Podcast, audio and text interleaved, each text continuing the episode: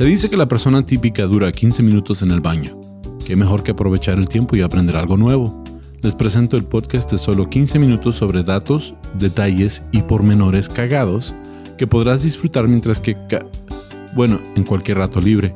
Bienvenidos a Está Cagado con Sam Butler. Bienvenidos a otro episodio de Está Cagado Podcast. Como saben, yo soy su anfitrión, Sam Butler. Y de nuevo estoy con mi amigo Johnny Mejía. Lo vieron en el episodio 109, el organillo y los que los tocan. uh, gracias por acompañarnos en este episodio. Uh, estuvimos grabando el episodio, nomás íbamos a grabar ese episodio, pero llegando Johnny noté que tenía un logotipo en su chamarrita. No sé si lo alcancen a ver los que nos estén viendo en YouTube.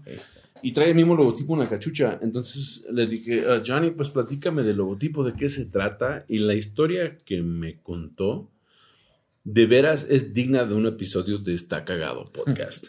y ustedes, uh, si ubican el logotipo, si no lo ubican, uh, parecen como cuatro, cuatro barritas verticales. Es el símbolo de la cárcel. Y luego dos manitas, ¿sí? Uh, saludándose o ayudándose. Ayudándose. Sí, ayudándose. Entonces no, no entendí, o sea, se me hizo chido el logotipo, pero no entendí de qué se trató. Y ya que nos pusimos a platicar, dije, wow entonces, platícame, ¿de qué se trata el logotipo que traes? es el logotipo de una organización que se llama Reinsert. Reinsert.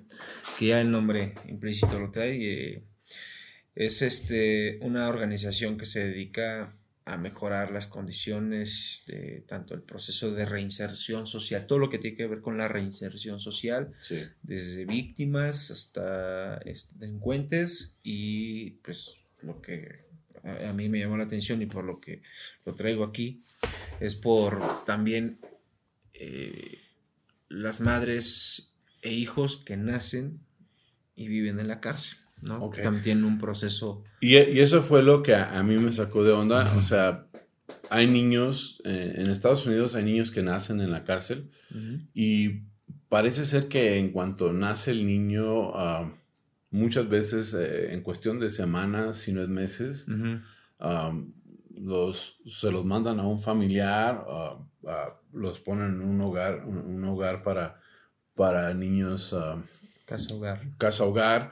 Orfanatos, ¿no? Sí, orfanatos. Pero generalmente buscan familiares que se hagan cargo del niño. Claro. Pero lo que tú me comentaste es que aquí en México puede nacer un niño en la cárcel y durar seis años. Mira, hoy en día no, o sea, se supone que quedan los seis, pero creo que se, no sé si se recorrió. Pero sí, aquí, y de hecho es una de las cosas que defiende mucho Reinserta, es que un niño cuando nace en la cárcel es importante el apego con, con la mamá. Con la mamá, sí, claro, en el, en el desarrollo cognitivo y todo, social y todo. Y que, pues, eh, ¿qué es lo que hace Reinserta? Bueno, ok, estamos a favor de eso, ¿no? los hijos deben estar con su mamá, ¿no? Pues entonces, ¿qué hay que hacer? Mejorar las condiciones, que sean unas condiciones óptimas para el desarrollo eh, que lleva un niño desde que nace hasta determinada edad preescolar, etcétera. Y es, es este, parte de lo que ellos hacen. Eh, poner eh, bebetecas, como se les llama, espacios adecuados para que interactúen los niños con, las mamás y todo, ¿no? O sea, yo como extranjero en México, aunque me siento muy mexicano y, soy mexicano de corazón y, de sangre, cuando me dices una cárcel en México, me imagino lo peor. Sí. Sí. y, claro. y, de pensar que una mamá o soltera o que también el, papá, esté en la cárcel que ambos estén en la cárcel, que nazca un niño en la cárcel. Por ejemplo, la historia que tú me dijiste me, me sacó de onda. Tú naciste en la cárcel. Efectivamente, sí. O sea, y digo, wow, o sea, uno, uno, o sea, son cosas que ni Wow, así, así se ve un cabrón que vive en la cárcel. mira, eh, y lo platicamos un poco, entonces siento que, que, más o menos, ah, yo digo que duraste tus primeros tres años de, de la vida en la cárcel. Sí O sea, que ahorita te la deben, o sea, tú puedes ir a cometer un crimen. Claro. y ya pagaste. Ya pagué, o sea, tengo, sí, claro.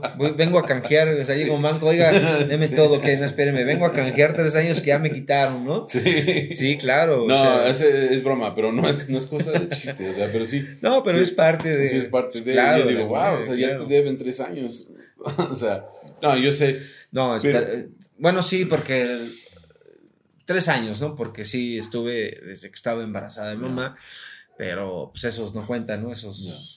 No, pero pues, de, de, todas maneras dicen que no hay gente inocente en la cárcel, pero la neta es que sí hay. sí hay, o sea. Sí hay. O sea, eso a mí, a mí me saca de onda que, que, o sea, uno no piensa en eso, no piensa en, en, en, la cárcel, en un reo, piensa en un criminal, alguien que merece estar ahí, o tal vez como en Estados Unidos, a lo mejor es negro y lo paró la policía y, y por eso está en la cárcel, o sea. En el mejor de los casos, la verdad. Sí, sí, sí. Entonces es, es, un problema, pero nunca te... bueno, yo en lo personal nunca me pongo a pensar en los niños que nacen en la cárcel y, y que tienen que, que, pasan los primeros años de desarrollo en, en, en, ese, en esa situación, o sea, rodeada de, de, otras personas que tal vez no sean tan inocentes, que no sean tan buena onda. Claro y luego, y luego ser madre soltera es difícil, pero madre soltera en la cárcel. Sí, todavía, porque, porque también es, es, digo, hay muchos casos que es un común denominador. Cuando, por ejemplo, alguien comete un delito o lo meten a la cárcel por lo que sea, llega un momento en que son abandonados por sus familiares, ¿no? Por lo pesado que es, por lo que sea.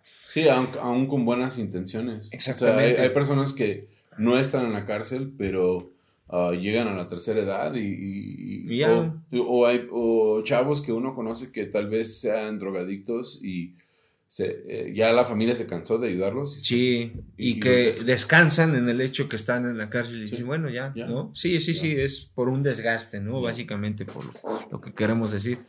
Y eso, ahora júntale tener eh, un hijo, que también está la contraparte. Hay mujeres que estando en la cárcel, entrando por cualquier otro delito, buscan embarazarse estando ahí. Para tener, pues, de algún como cierto privilegio, que lo digo entre comillas porque finalmente no es un privilegio, ¿no? Es un derecho, finalmente. Pero sí, ya lo hacen con esas Es una ventaja. Sí, claro, o sea, ventaja en el sentido que, pues bueno, o, eso te enfoca a que estés con tu hijo, no sé, no sé, pero también se da esa contraparte, ¿no? Come un poquito mejor. Sí, ¿no? sí, porque comen por dos. Sí, comen por dos, ¿no? Sí, comen por dos. O, sea, en no, no, sé en el sistema penal mexicano si haya más compasión hacia la mujer embarazada en la cárcel. Pues mira. O si será lo mismo, ¿no? Por eso hay instituciones, hay organismos como Reinserta para vigilar y regular todo esto y, y que sea, pues, que sea óptimo todo el, porque pues digo, no, para empezar no debe existir, ¿no? O sea, un, que se compadezcan o que sean más encajosos con, alguien, ¿no? Pero sí sucede. Por eso esta regulación que, empezó a, a, ser reinserta, pues va también incluida esa parte, ¿no? Porque, mira, yo te cuento algo muy rápido, nada más cuando mi mamá estaba, pues no, no existía eso, ¿no? O sea, ahí tuvieras, no tuvieras hijo, familia, todo, a todos se, los trataban por igual. Y ahí es donde... Donde había problemas. Donde había problemas, claro. Y luego, pues me imagino que, pues aunque en las escuelas y todo, en Estados Unidos especialmente hay muchas campañas anti-bullying, me imagino que en la cárcel no existe el anti-bullying. Pues no, imagínate, y luego un niño ahí entre tanta mujer, entre tanta hormona, todo, este... Está pues pesado. O sea, con decirte que no, no te dan leche materna, ¿no? Te dan leche de interna. Ah, entonces, ah, tú naces en la cárcel, duraste los primeros tres años de tu vida ah, eh, con tu mamá, que eso se me hizo bien. Sale, sale tu mamá en la cárcel, sales tú junto con ella. Sí, salimos. Y, salieron juntos. Salimos juntos y, este, pero pues ya, ¿no? Sin, sin antecedente. Sí. yo sí traía antecedentes de pañales, no penales, pañales. Antecedente pañal. Entonces vives con, vives con tu abuela, me, comentaste, y, y el stand-up, ¿de dónde viene? Pues justamente, justamente de ahí, ¿no? Eh, fue lo que lo, no lo que me atrajo al stand-up, a la comedia, sino lo que me mantuvo, ¿no? Y me sigue manteniendo la aferración, ¿no? Porque pues yo entro a la comedia por, por un curso que tomé para otro tipo de trabajo que tenía, pero ya en, en algún momento salió este, este tema, que es el supratema que, que tengo, y este y desarrollé una rutina con lo que me enseñaron y todo, pues estaba ahí muy, muy volada, pero esto empezó a, pues empezó a generar morbo también de algún modo, ¿no? Y en algún momento yo lo quería aprovechar por ese lado del morbo.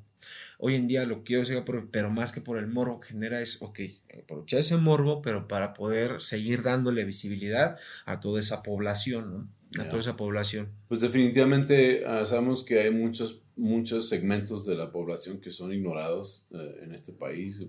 Las mujeres, las mujeres indígenas, por ejemplo. Sí. Mujeres indígenas discapacitadas. Ah, creo que esa es eh, la población más ignorada en el país. Pero pues los niños que nacen en la cárcel es algo que pues imagínate jamás. Un indígena discapacitado que nace en la cárcel. Todavía peor. Todavía peor. no, o sea, sí. Ah, entonces hay organizaciones como Reinserta.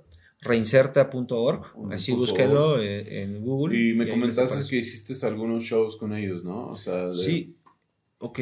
Sí, el acercamiento que tuve con Reinserta primero fue personal, porque cuando yo eh, sé de Reinserta y a lo que se dedica, pues, pues yo con este, porque al día de hoy todavía tengo muchas como dudas, ¿no? Lagunas, etcétera eh, me acerqué, estuve buscando acercamiento para ver cómo me pueden ayudar para las dudas que tenía personales, ¿no? Por, la historia. Eh, no, no hubo ninguna buena respuesta y no es sino hasta después, no sé si dos años, tres años después, es cuando reinserta, saben de mí, saben de mí y me buscan, me buscan, pues digo, una de las, pues ya la conocen muchos, es muy influyente Saskia Niño de Rivera, que es pues, familiar de Sofía Niño de Rivera, que es la que le empezó a dar eh, mucha popularidad, o sea, empezó a difusionar mucho Reinserta. Cuando saben de eso, pues me invitan pues, para conocer mi historia y de ahí, pues bueno, eh, tuve oportunidad de hostear, eh, ser maestro de ceremonias de un evento de comedia que era para recaudar fondos, ¿no? Porque Reinserta vive de donaciones, ¿no? Toda esta pues es una ORG, ¿no? Y, de ahí, pues bueno, estuve colaborando pues, unos meses, no mucho, eh, tratando de aportar algo, porque también fue para mí eso algo sanador de algún modo. De, hecho, en, el stand-up ah, seguido me ha pasado que después de un show me aborda alguien y me dice, muchas gracias, me alegraste el día, yo andaba bien deprimido. Inclusive hasta una señora viejita una vez me dijo, ay, me le, alegraste el corazón a esta viejita que yo, yo no tengo ni para qué vivir, pero pues entonces uno, uno lo, que es, lo, lo, que uno sabe, que ellos no saben, es que es lo mismo para nosotros. Cuando ustedes van a un show de stand-up y se ríen y aplauden, eso nos da a nosotros también una manera de, de seguir adelante porque... Sí, de motivación. Sí, sí. Entonces es, es, ah, es una historia súper interesante me, me, da gusto que hagas algo positivo en cuanto a ello. De hecho, me comentabas que muchos de tu stand porque sí hemos trabajado juntos, pero no te he visto hacer. Sí, claro, todo uh, un monólogo, muy largo. Entonces, ah, me dices que mucho de, tu material habla de eso y, tus experiencias. Entonces, ah, a mí me dijo una comediante, es, es, no es súper famosa en Estados Unidos, pero ya es una comediante de las grandes de Estados Unidos que me dice, es que Sam, para ser un buen comediante tienes que abrirte el kimono y dejar que todos te vean. Claro. Me decía, pero para ser, ah, me dice, para ser buen comediante, me dijo, tienes que dejar que, que, te vean. Dice, pero para ser un gran comediante tienes que dejar que se te caiga el kimono y estar completamente desnudo en el escenario. Entonces yo también, aunque mi comedia no es muy morbosa, mucho de lo que, de lo que platico es de la vida real y, y sí es como, no sé cómo se dice en español, lighthearted. Sí no es muy, no es, no es, muy, muy, fuerte, pero son historias de, de, mi vida real. O sea, sí. sí yo, yo ah, ah, sí pasé por lo mío. Ah, de hecho, tuve un divorcio y, y, así me superé. Entonces yo veo que eso es una oportunidad para ti de superarte, pero también me comentabas que ayudas a otras personas con, este, con, esto. O sea, tú das shows o, o, ayudas a otras personas que se quieren reinsertar en la sociedad, ¿no? bueno, no, no es que lo haga actualmente. Estuve colaborando con Reinserta. Eh, pues hablando desde la experiencia más que concurso o algo, eh, lo que a mí me ha dado la comedia y ayudándoles un poquito para que exploran como un taller de todos los talleres que les ofrecen de carpintería, oficios, todo esto, una variante pues era la comedia, ¿no? Más que hacer comediantes es saber, vamos a hacer algo pues cómico, algo que, que los mantenga activos, explore sus eh, desarrolle todas sus habilidades y todo, se canalice su energía. Y eso es con los reos. Lo estuve haciendo, no con los reos, sino con adolescentes que ya... estaban casi, o sea, ya estaban en el proceso de reinserción, que ya estaban a cargo de algún modo de alguna institución o de reinserto o algo, que pues ya es, ya estás listo, ya un oficio y vale, vámonos para, para la reinserción. Eso es lo que hacía yo con, con Reinserta. Es, es increíble, de veras, como les mencioné, este es un episodio que no había planeado hacer, pero me da mucho gusto que lo estamos haciendo. Si ustedes saben de alguien o de algo, de una historia, déjenlo en los comentarios. Uh, vamos a platicar más sobre el tema, es, eh, es algo que me fascina. Sí. Johnny, gracias por compartir algo tan personal con nosotros y con nuestro público. No, no, no, al contrario, gracias por el espacio para poder expresar esto. Y si, y si pueden, vengan a ver el show el 26 de agosto, es un viernes a las 10 y media y vamos a estar. Ah, Johnny es el anfitrión del show. Ah, como les digo, pues, eh, es, es ah, un momento Ah, va, va, a estar chido porque vamos a estar ahí varios de Estados Unidos, ah, varios comediantes aquí de Ciudad de México. Es un show internacional, todos somos mexicanos, aunque uno nacimos allá, pero ah, me da gusto poder compartirlo con ustedes. Johnny, ¿dónde te encuentra la gente en redes sociales? En todas las redes sociales me encuentran como El Amable Mejía, así todo junto. El Amable, de amabilidad. El Amable Mejía, en todas las redes ahí, googleenle y síganme, por favor. y si también, aprovechando, pues si también conocen a alguien como de mi generación, por, porque también es algo que, todavía tengo, perdón que me extienda un poquito rápido en eso. No, no, está bien. No he conocido a alguien que sea más o menos de mi edad, de mi generación, que diga, yo también nací ahí, porque estoy seguro porque los hay, porque hay varias generaciones, ¿no? Y si alguien de aquí, de, de del fandom que, que está viendo este video, conoce o es alguien, ustedes digan, yo también, yo también, y para buscarlos y a ver primo, qué vamos a hacer. Sí, vamos a hacer un meetup. claro. y pues, uh, pues, qué chido, uh, qué chido episodio, ¿eh? Yo creo que es de mis favoritos que hemos podido grabar. Gracias. Y porque es completamente espontáneo y real. Sí, sí, sí. Sí, muchas veces me dicen, pues es que los, los, datos, pues es que sí, tengo que buscar datos cada semana, ¿sí? Uh, para hacer el podcast, pero cuando es algo real es como que es como... Ya, está chido. Sí, mejor, ah, Gracias, gracias. Ah, amigos, ah, me encuentran como tu amigo Sam en redes sociales. denle like, suscríbanse, la campanita, dejen sus comentarios, eso ayuda mucho. Y acuérdense del show de comedia el 26 de agosto. Los dejamos, que ya nos pasamos los 15 minutos que tenemos para este espacio. Pero gracias a todos los que nos han apoyado, eh, los cagadienses por los memes, todo. Gracias. Nos vemos. Hasta la próxima. Y límpiense bien. Hasta la próxima.